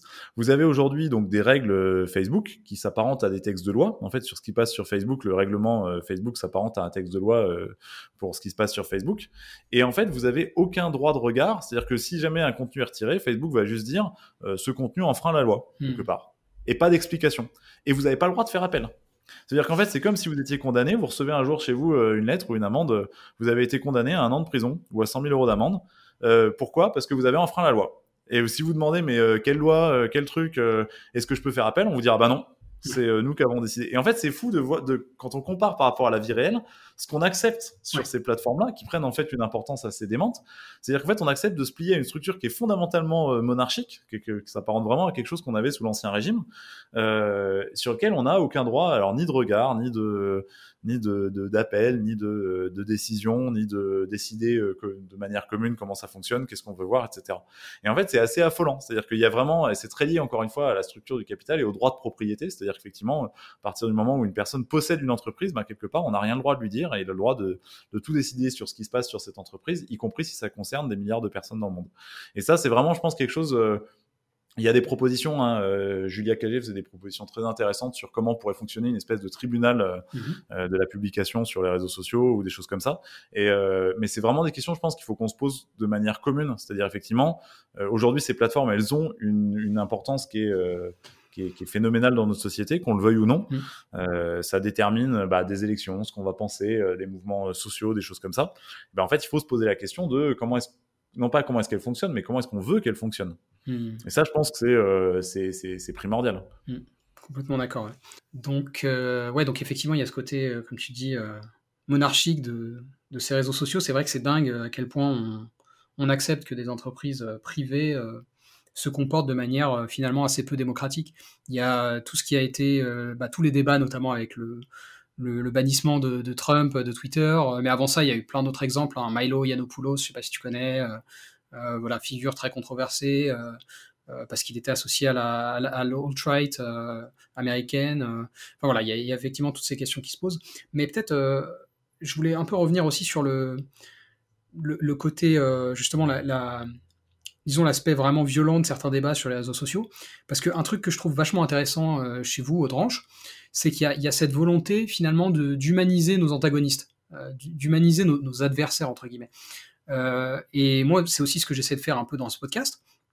Je trouve qu'on a, on a vachement tendance, évidemment notamment en ligne, à avoir des comportements comme ça, vraiment, vraiment agressifs. Et, je me demandais comment toi tu, comment toi tu voyais ça et pourquoi finalement vous avez voulu combattre ça au sein du Dranche alors, c'est euh, pareil, on a beaucoup travaillé à la notion de débat. Euh, et déjà, peut-être juste pour finir sur la transparence, c'est vrai qu'on a déjà beaucoup essayé de faire en sorte que le fonctionnement du dranche, que ce soit le fonctionnement d'entreprise ou le fonctionnement mhm. euh, euh, du média, mhm. euh, soit le plus transparent et le plus participatif possible. C'est-à-dire qu'on a voulu se prémunir de nous-mêmes justement pour faire un peu réponse à ce que je disais avant à la fois les sujets sont choisis de manière participative, les lecteurs peuvent participer. Maintenant, on stream nos, conférences de rédaction pour que n'importe quel lecteur puisse voir déjà comment ça se passe, comment on choisit les sujets et suggérer ses propres sujets. ça, c'est vraiment quelque chose qui nous tient à cœur. On a un actionnariat qui est participatif, c'est-à-dire qu'aujourd'hui, on a un quasiment 400 actionnaires mhm. avec qui on prend tout un tas de décisions. Et donc, on essaye vraiment d'être le plus transparent possible, un peu par antithèse à ça, c'est-à-dire, bah, euh, justement, on n'aime pas ce qui nous est servi parce qu'on ne sait pas d'où ça vient, on ne sait pas comment ça fonctionne. Bah là, on va faire, on va essayer de faire en sorte que tout le monde sache d'où ça vient et sache comment ça fonctionne. Mhm. Euh, sur sur la manière de mettre en forme les débats, ça c'est quelque chose qui est très intéressant. On s'est rendu compte que le mot débat, quand on parlait de débat aux gens, était souvent associé à des expériences négatives. Euh, deux raisons à ça, soit parce qu'effectivement les gens associent le débat au débat politique à la télé, mhm. euh, et on en revient un peu à ce que font les plateformes, c'est-à-dire que le débat politique, qu'il soit télé ou radio, est plutôt fait pour produire du spectacle et donc de l'audience, euh, que pour faire que véritablement conçu comme un comme un outil démocratique. Mhm. Effectivement, ce qu'on va rechercher dans le débat, c'est euh, le clash, c'est euh, les petites phrases, c'est les gens qui s'interrogent. Je un peu là-dessus. Je pense que c'était moins vrai il y a il y a 20 ans. Alors c'est possible que ce soit moins vrai il y a 20 ans, euh, c'est très, c'est certainement vrai. Il y a plus de concurrence de l'attention aujourd'hui, mmh. euh, ça c'est certain. Mais c'est vrai qu'il y a des choses très simples. Par exemple, quand vous demandez aux gens est-ce qu'ils aiment bien les débats politiques à la télé ou à la radio, un des premiers trucs qui ressortent, les gens disent non parce qu'ils s'interrompent tout le temps. C'est quelque chose qui ne demande pas une technique de fou de couper le micro d'une personne mm. pendant que l'autre parle. Si on le laisse, ça veut dire qu'on veut que les gens s'interrompent. Pourquoi on veut que les gens s'interrompent? Parce que ça fait du spectacle, ça fait de l'affrontement et c'est ça ce qui fait que les gens regardent. Mm. Donc c'est des, choses comme ça, aussi bêtes que ça, qui font que euh, on, voit pourquoi c'est conçu. Et on peut difficilement leur reprocher. Leur, le modèle économique, encore une fois, des chaînes de radio ou de, ou de télé repose encore une fois sur l'audience. Euh, donc ça, c'était la première, euh, la première expérience du débat. Ou alors la deuxième chose, c'était le débat familial, qui est, euh, c'est-à-dire le débat que vous avez au repas de Noël typiquement, et qui est rarement une expérience positive aussi. pareil, je vais, je vais, citer une étude pour expliquer un peu ça. Il y a, c'est une étude qui a été faite par l'Institut du cerveau de Californie, qui a été publiée dans Nature, mhm. qui montrait en fait que, je vais essayer de la résumer très vite, mais qui montrait en fait qu'il faisait demander aux gens quelle était leur opinion sur un sujet. Euh, et qui euh, leur passait des arguments contraires à leur opinion, puis leur demandait s'ils avaient, si, si ça les avait fait changer d'avis et ils faisaient le tout dans un euh, scanner du cerveau pour voir quelle zone du cerveau s'allumait. Hmm. Ce qu'ils ont montré, c'est qu'il y avait deux types d'opinions. Il y avait des trucs très factuels, c'est-à-dire il y avait un certain type d'opinion sur lequel c'était la zone du raisonnement logique hmm. qui s'allumait, et en général les gens étaient assez prêts à changer d'opinion là-dessus. Et il y avait un deuxième, une deuxième catégorie qui était les opinions euh, politiques et religieuses, sur lequel c'est pas du tout la même zone du cerveau qui s'allume, c'est la zone de l'identité, de l'introspection, du soi, etc. Et ça veut dire qu'en fait, on se définit par nos opinions, euh, on définit notre personnalité par nos opinions politiques et religieuses, ce qui explique que quand on attaque en général nos opinions politiques et religieuses, c'est pas du tout la zone du raisonnement qui mmh. s'allume, c'est on le prend comme une attaque personnelle et en général du coup on va réagir de, de, avec nos émotions. Euh, et c'est souvent cette expérience-là du débat en famille qu'on peut avoir. Nous, ce qu'on propose dans l'ange, du coup, c'est déjà des personnes qui sont légitimes. Alors ça, la légitimité, c'est une question de perception. Mais c'est-à-dire, en fait, c'est des personnes, on veut que tous nos lecteurs, quand ils tombent sur un débat, ils comprennent pourquoi c'est cette personne-là qui va parler du pour ou du contre. Euh, et ça va être une légitimité soit de terrain, c'est-à-dire c'est le quotidien de la personne, euh, soit universitaire, bah, la personne elle y a dédié sa vie, c'est son taf, etc. Mmh. Soit une légitimité euh, politique, c'est-à-dire la personne est élue, c'est elle qui vote les lois, et du coup elle va être légitime pour expliquer pourquoi elle les vote ou pas. Mmh. et ça déjà, en fait, déjà ça permet de sortir de ce côté un peu émotionnel. C'est pas votre tonton qui vous explique pourquoi est-ce qu'il faut penser ça, c'est quelqu'un dont c'est le métier, la vie, etc. Donc ça c'est le premier point, les gens trouvent ça légitime. Le deuxième point, c'est le format effectivement, chaque personne, nous, quand chaque intervenant, quand ils écrivent leur tribune, sont dans l'ignorance de qui va être en face.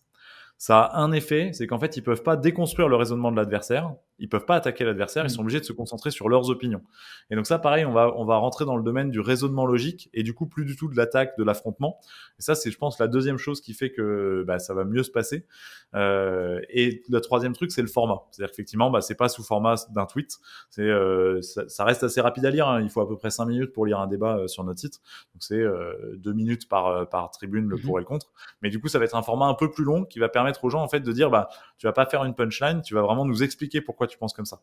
Et ça, y compris sur des débats euh, vraiment qui peuvent être des débats euh, très euh, touchy ou très sensibles, on se rend compte qu'en fait, on a des, des, réactions chez nous qui sont très, très positives. Un, un, exemple que je cite souvent, c'est on avait fait le débat sur est-ce qu'il faut pouvoir transformer des églises inoccupées en mosquées? Mhm. On s'attendait, euh, on s'attendait au pire sur ce type de débat. Mhm. Et en fait, c'est là que je parle aussi beaucoup de la légitimité de l'intervenant. C'était un évêque catholique qui défendait le pour. C'est-à-dire, c'est un évêque catholique qui disait oui, il faut pouvoir transformer des églises en mosquées. Et ben en fait, on a eu des réactions extraordinaires parce que des gens, y compris les gens les plus énervés qui venaient sur ce truc-là, euh, bah en fait, lisaient. Déjà, ils reconnaissaient la personne comme étant légitime. Ils disaient bah tiens, j'ai envie de voir ce qu'elle dit le format était suffisamment long, ils lisaient le pour et ils lisaient le contre, et après ils changeaient ou ils changeaient pas d'opinion, mais au moins ils avaient compris les, points de vue en, vigueur. Hmm. Et du coup, c'est vraiment, on, essaye de, faire appel à la zone justement du raisonnement des gens, qui produit des effets beaucoup plus positifs que quand on fait appel aux émotions. Hmm. Et juste par curiosité, c'était donc c'était un évêque qui, qui défendait le pour et qui défendait le contre? C'était le président d'une association euh, bah, qui luttait contre ça. D'accord. Et ça, justement, c'est quelque chose qui est assez intéressant aussi, c'est qu'en fait, il y a beaucoup de gens souvent les gens les plus convaincus d'un point de vue, qui vont venir parce que la personne qui a écrit, qui elle est forcément très convaincue de son point de vue, euh, va relayer la tribune sur ses réseaux sociaux, etc. Et en fait, c'est, c'est euh, je pense, le Dranche est un des rares espaces, je sais pas, en tout cas un espace sur Internet où des gens d'opinions vraiment différentes se croisent. Hmm. Et ça, pour nous, c'est quelque chose qui est vraiment intéressant parce que euh, je pense que notamment dans le paysage médiatique, les médias engagés, euh, qui font du journalisme engagé, euh, sont essentiels. Ils ont vraiment un rôle à apporter, etc. Par contre, euh, ils vont parler quasiment qu'aux gens qui sont déjà d'accord avec ce qu'ils pensent. Donc il y a un vrai rôle effectivement de ces médias-là, mais euh, s'il y avait que des médias comme ça, en fait, je pense qu'on aurait un paysage médiatique qui serait pas en, en, en pleine forme. Donc nous, on essaye d'apporter un peu aux branches ce côté de en fait, il va y avoir des gens d'opinions différentes qui vont se croiser et qui peut-être vont un peu mieux se comprendre euh, après avoir lu nos articles qu'avant. Mais complètement, Mais justement, c'est marrant que tu parles de ça parce que c'était le, sens de ma question suivante. Je sais pas si tu suis un peu des créateurs euh, de, contenu sur YouTube, etc. Moi, je, regarde pas mal. Moi, à titre personnel, j'essaie de, de m'appliquer ce que je prêche, c'est-à-dire que j'essaie de, me confronter aussi à des gens euh, avec lesquels je suis euh, fondamentalement en désaccord. Et donc voilà, je vais regarder par exemple, je vais regarder quelqu'un comme Zemmour, je vais écouter quelqu'un comme Zemmour, puis je vais aussi écouter quelqu'un comme Usul, je sais pas si tu vois qui c'est, qui travaille pour Mediapart. Et, effectivement, en, en, regardant comment, comment ils parlent, alors ce serait, c'est pas vrai que pour eux, en plus, je veux dire, c'est vrai pour plein d'autres gens, le Raptor dissident, il est comme ça aussi. J'ai l'impression qu'ils ne prêchent que des convaincus. finalement, ils n'essayent pas de convaincre ces gens-là. De mon, de, mon, de, mon, de mon point de vue, en tout cas. Je, veux dire, quand je les écoute, la plupart du temps, je me dis, mais en fait, il n'y a pas d'argument à donner à des gens qui, qui sont. Euh, qui sont même pas sûrs. C'est vraiment, tu, tu, tu, fais que du, ouais, de la prêche de gens qui sont déjà du même avis que toi. Et je sais pas ce qui est dû à ça, enfin, ce qui explique ça. Qu'est-ce que tu penses de ça, toi?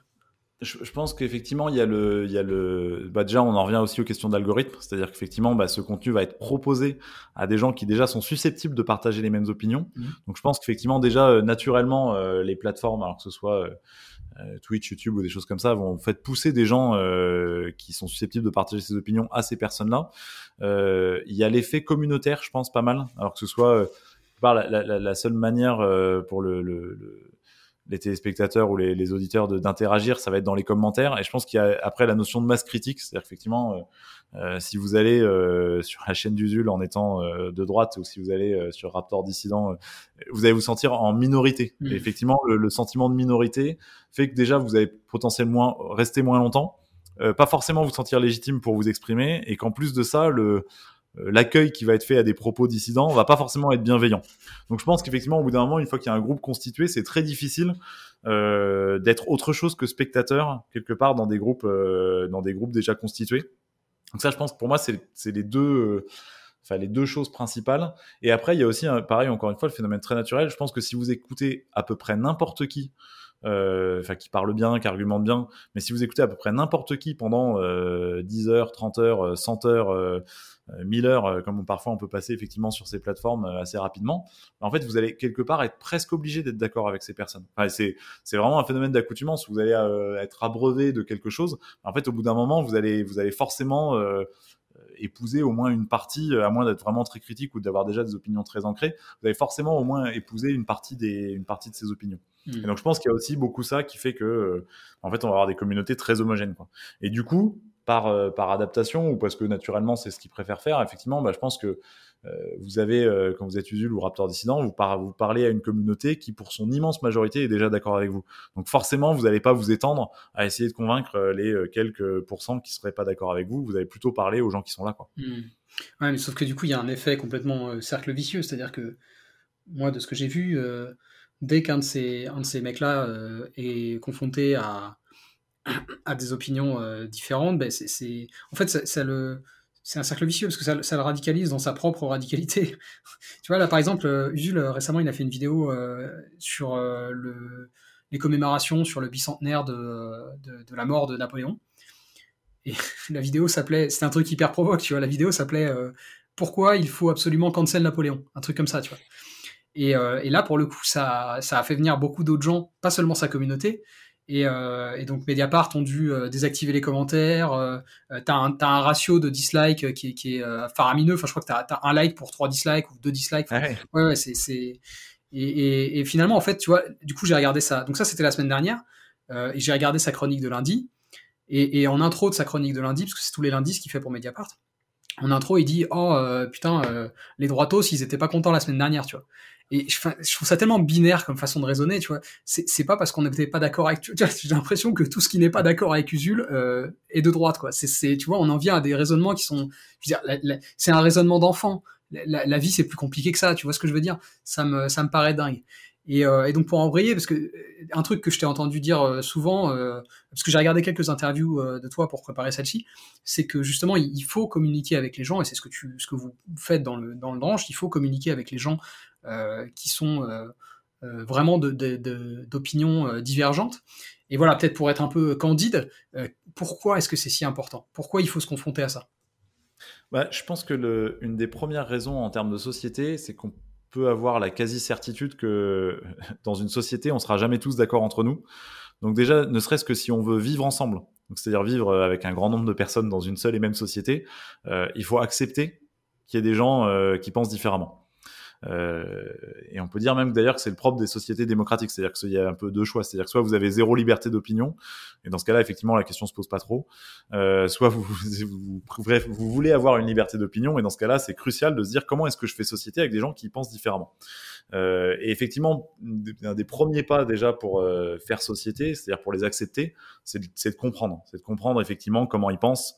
Euh, et c'est difficile effectivement de comprendre des personnes qui pensent pas comme nous si on leur parle jamais ou qu'on les voit jamais. Donc ça, c'est un peu, j'ai un peu, enfoncé des portes ouvertes.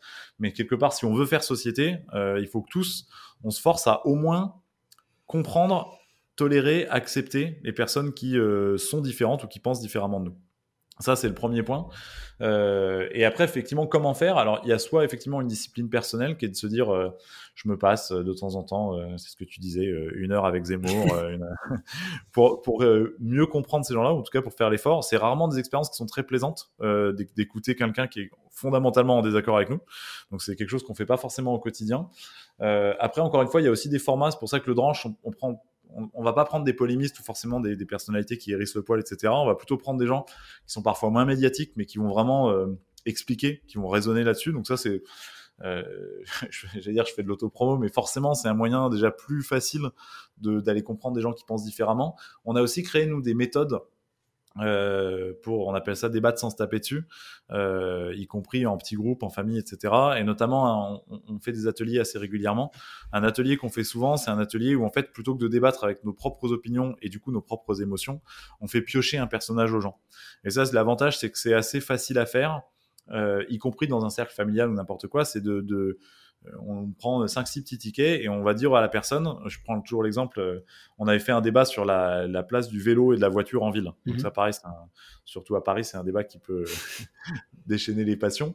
et en fait, on disait aux gens, alors sans complètement présumer de ce qu'allaient penser les gens, mais on disait aux gens, bah, vous êtes un artisan qui va travailler avec sa camionnette. Vous êtes une personne âgée qui a du mal à se déplacer.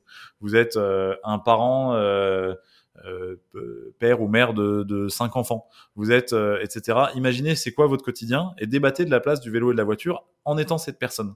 Et ça, en fait, alors on va tomber forcément un peu dans des caricatures, euh, c'est-à-dire des personnages types. Les gens vont s'imaginer que c'est telle ou telle personne pense ça, mais le gros avantage, en fait, c'est que, et ça, on le voit vraiment bien dans nos ateliers, personne va se sentir attaqué parce que personne n'est sous sa propre identité, et du coup, ça permet d'avoir un débat euh, alors certes un peu caricatural, mais qui en tout cas va pas s'enflammer, va pas monter dans les tours, et qui surtout à la fin du débat va dire aux personnes ah, j'avais pas pensé à ça.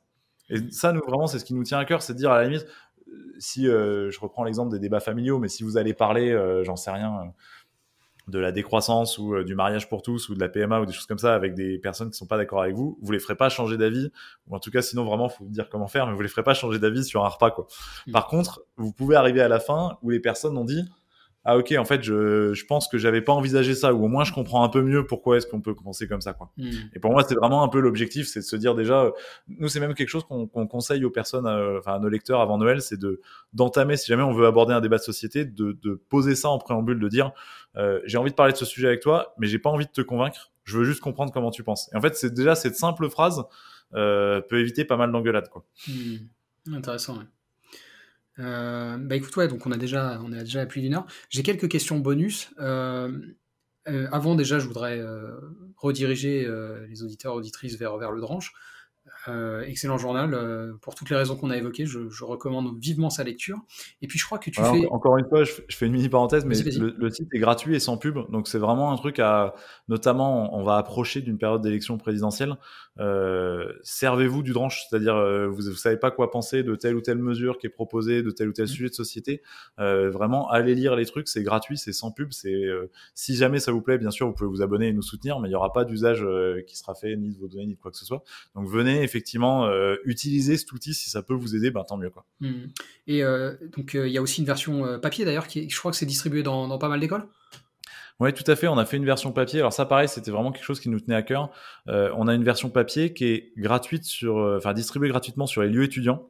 C'est-à-dire qu'on on tire tous les mois à 140 000 exemplaires. Et pourquoi c'est gratuit pour les étudiants? Déjà parce que c'est, on s'est dit, c'est c'est le moment où on devient citoyen.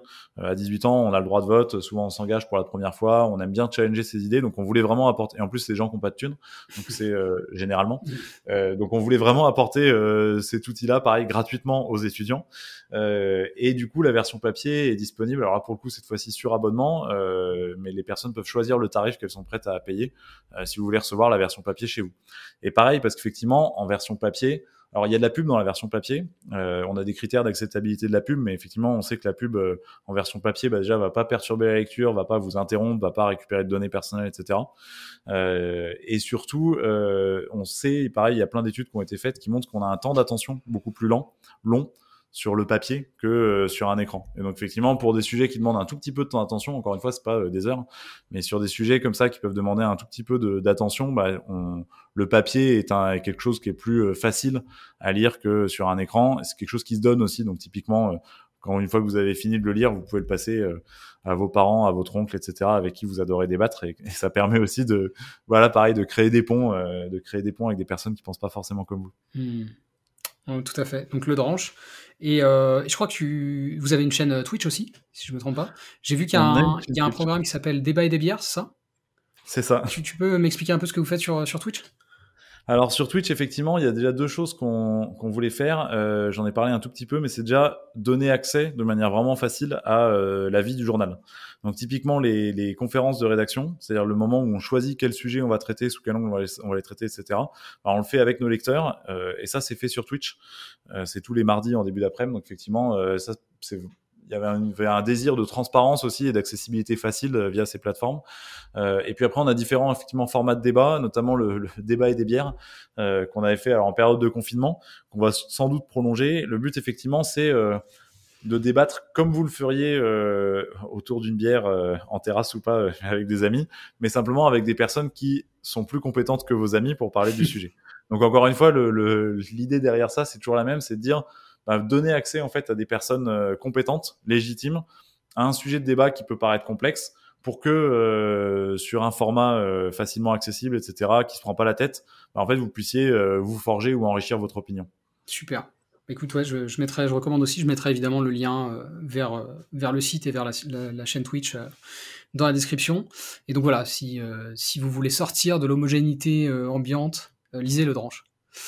Euh, et du coup, comme je t'ai dit, donc j'ai des quelques questions bonus. Alors le principe, je t'ai dit, hein, c'est financement participatif sur le sur le podcast. Euh, ce que je vais faire, in fine, j'ai pas mal de tergiversations, c'est que la première, je fais, je fais la méthode dealer, c'est-à-dire que la première question bonus sera accessible à tout le monde. Par contre, les autres questions bonus, c'est pour mes donateurs et donatrices sur Patreon. Bah, euh, et pareil, bah, du coup, si je peux m'adresser aux auditeurs, n'hésitez pas à soutenir ce, ce, type de format parce qu'effectivement, tu l'avais dit, tu l'avais dit Noé en début de podcast, mais c'est il y a que ce type de format, c'est-à-dire le fait d'être rémunéré par ses auditeurs, par les personnes qui apprécient le contenu, bah, qui permet d'être vraiment libre dans les sujets qu'on traite, dans les dans la manière de poser les questions, etc. Donc, bah, n'hésitez pas à le faire parce que c'est un, un, modèle économique qui est sain et, et c'est quelque chose qui mérite d'être soutenu. Tout à fait, merci. Euh, donc je te préviens, les questions bonus, c'est pas du tout, c'est beaucoup moins sérieux, hein, c'est plus de, la vanne, euh. Et ça va prendre euh, trois minutes. Alors, première question bonus. Est-ce que tu pourrais me donner quelques idées d'alternatives à la guerre qui permettraient aux pays de résoudre leurs litiges? Le sport, ce serait, ce serait hyper intéressant d'avoir un truc un peu euh, des, des, grands affrontements sportifs qui permettraient effectivement de, de, de, régler les litiges. Alors je sais pas si ce serait très sain, c'est la première idée qui m'est venue, mais je sais pas si ce serait très sain. Mm. Mais en tout cas, ça, on pourrait imaginer, euh, alors soit ça effectivement, c'est-à-dire le, le, des grands affrontements sportifs qui permettent de régler des litiges. Je sais pas si ça le ferait pour tout, mais en tout cas, ça serait intéressant. Euh, plus sérieusement, peut-être, mais des méthodes euh, inspirées des, des, des conventions citoyennes. Euh, on pourrait imaginer effectivement. Moi, j'ai été très marqué, très impressionné par la convention citoyenne sur le, par le, sur le climat, mm-hmm. parce qu'effectivement, c'est, je, je, pense que beaucoup de gens n'ont pas réalisé ce qui s'est vraiment passé. C'est-à-dire qu'effectivement, vous prenez 150 mecs random vraiment euh, random quoi. Euh, il y avait dans l'eau, je sais pour, euh, je connais, je connais bien les organisateurs, ils disaient qu'il y avait même quatre personnes qui se déclaraient ouvertement climato-sceptiques. Donc c'est-à-dire les gens qui croient pas au réchauffement climatique, etc. Là, vous les mettez sept week-ends dans la même pièce et à la fin des sept week-ends, les mecs votent à l'unanimité 149 mesures pour le climat qui sont potentiellement plus radicales que ce qu'ont jamais proposé les partis écolos même. Mmh. Donc c'est un truc qui est taré, c'est-à-dire qu'effectivement vous arrivez par des processus intelligents, à mettre en fait des personnes qui viennent de tous horizons, qui ont tout type d'opinion, etc., et à les mettre d'accord sur un truc qui en plus est censé, euh, finalement, est censé, je dis bien, euh, prédéfinir l'avenir du pays. Donc je pense qu'il y a beaucoup de choses qui pourraient se régler de cette manière-là. C'est-à-dire effectivement, vous prenez en fait des gens vraiment complètement tirage au sort, qui sont intéressés en rien, qui n'ont pas de carrière politique, qui n'ont pas d'intérêts commerciaux, qui détiennent pas des boîtes, qui je sais pas quoi, euh, et avec une méthode en fait euh, bah, d'inspiration, d'échange, etc., euh, décident ensemble d'une solution. Euh, ça, je pense, c'est quelque chose qui est vraiment prometteur. Ce qui nous manque beaucoup, je pense, c'est euh, la capacité, c'est-à-dire la confiance collective dans ce genre de processus, c'est-à-dire d'accepter en fait bah, de remettre notre destin entre les mains de euh, 150, 200, euh, peut-être 1000 personnes qui, euh, qui en fait passeront là et on l'a vu, ça a donné des trucs super bien bah, sur la convention pour le climat, sur la constitution en Islande ou sur, enfin ça s'est mm. multiplié effectivement sur pas mal de choses comme ça, mais mais c'est un processus qui je pense peut être vraiment intéressant si on lui fait confiance et qui produit des résultats en tout cas vraiment intelligents. Tout à fait. Ça me fait penser ce que tu dis. Je fais beaucoup de références à ce film parce que je l'adore, mais euh, ça me fait penser ce que tu dis à 12 hommes en colère. Je sais pas si tu l'as vu. Qui est, euh, qui est un chef-d'œuvre euh, absolu et qui, qui, montre un peu ça, sauf que c'est à une échelle évidemment réduite et puis dans un contexte particulier parce que c'est judiciaire. deuxième, deuxième question bonus. typiquement, et je, ah, pardon, fais, je parenthèse, typiquement, on, on, accepte pareil en termes de société, en fait, de confier le destin euh, de personnes qui vont être euh, condamnées à de la prison ou au contraire remises en liberté mm. à 12 personnes tirées au sort. Mm. Et donc ça, effectivement, c'est un, un bon indicateur. C'est-à-dire que pourquoi est-ce qu'on fait confiance quelque part pour euh, l'avenir de quelques personnes individuelles de le confier à des personnes tirées au sort et pas pour l'avenir du pays? Clairement. Parfait. Bah écoute, merci beaucoup. merci de m'avoir accordé tout ce temps pour l'interview, c'était passionnant. Encore une fois, je recommande vraiment, lisez le Dranche, c'est top. Ça permet de sortir un petit peu de sa zone de confort et, de, ouais, de, sortir aussi du, de l'hystérie euh, ambiante, en tout cas sur les Si vous êtes comme moi et vous allez beaucoup sur les réseaux sociaux, le dranche, c'est une, une, cure de, de jouvence. je le recommande mille Merci fois. beaucoup. Et puis, et puis bah, à bientôt. Bah, merci, à très vite. Salut. Si possible en terrasse. Avec plaisir. Ciao.